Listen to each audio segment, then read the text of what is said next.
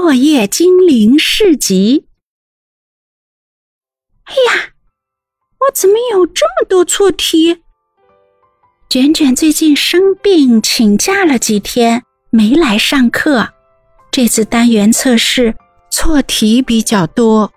拿到老师发的考卷，卷卷放学后留在了教室。他一边复习，一边认真练习着自己做错的题目。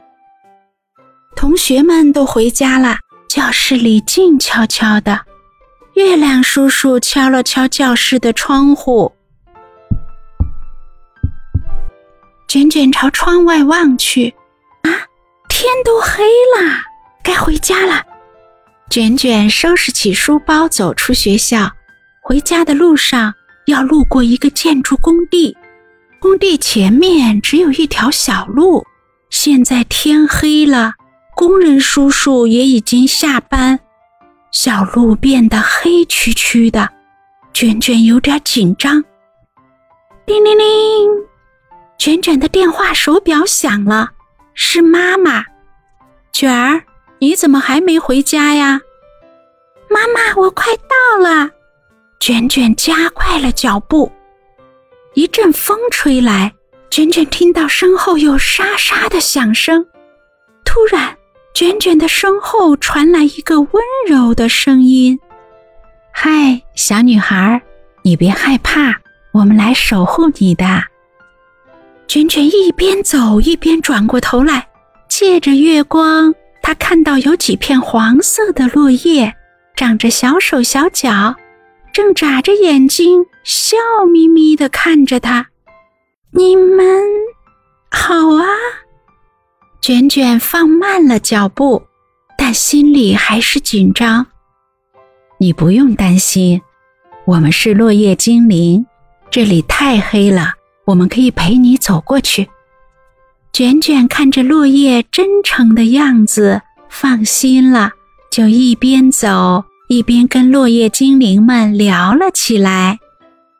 以前我们是绿叶的时候。花朵和果子们都需要我们照顾。现在我们变成落叶，就没有人需要我们了。落叶精灵很失落的样子。卷卷很快走出了小路，与落叶精灵道别的时候，卷卷说出了自己的建议：“谢谢你们的陪伴，在这条黑暗的小路上。”一定还有其他人需要你们。如果你们可以组成一个陪伴小组，就可以帮助到很多人啦。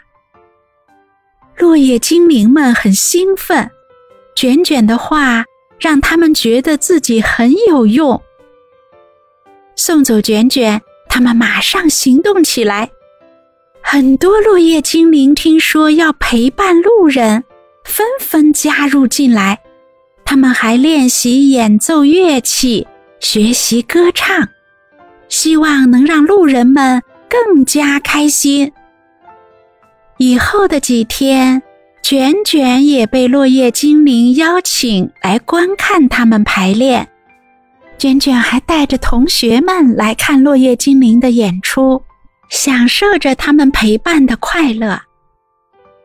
越来越多的人知道小路有落叶精灵，都很好奇。小路变得热闹起来。有了陪伴小组，走夜路放心多了。你们可真棒！很多路人都夸奖落叶精灵。卷卷又有了新的建议：这条路每天有很多人路过。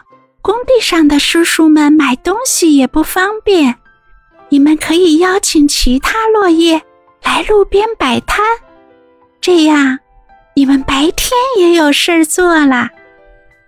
这是个好主意呀！看来我们要忙起来了。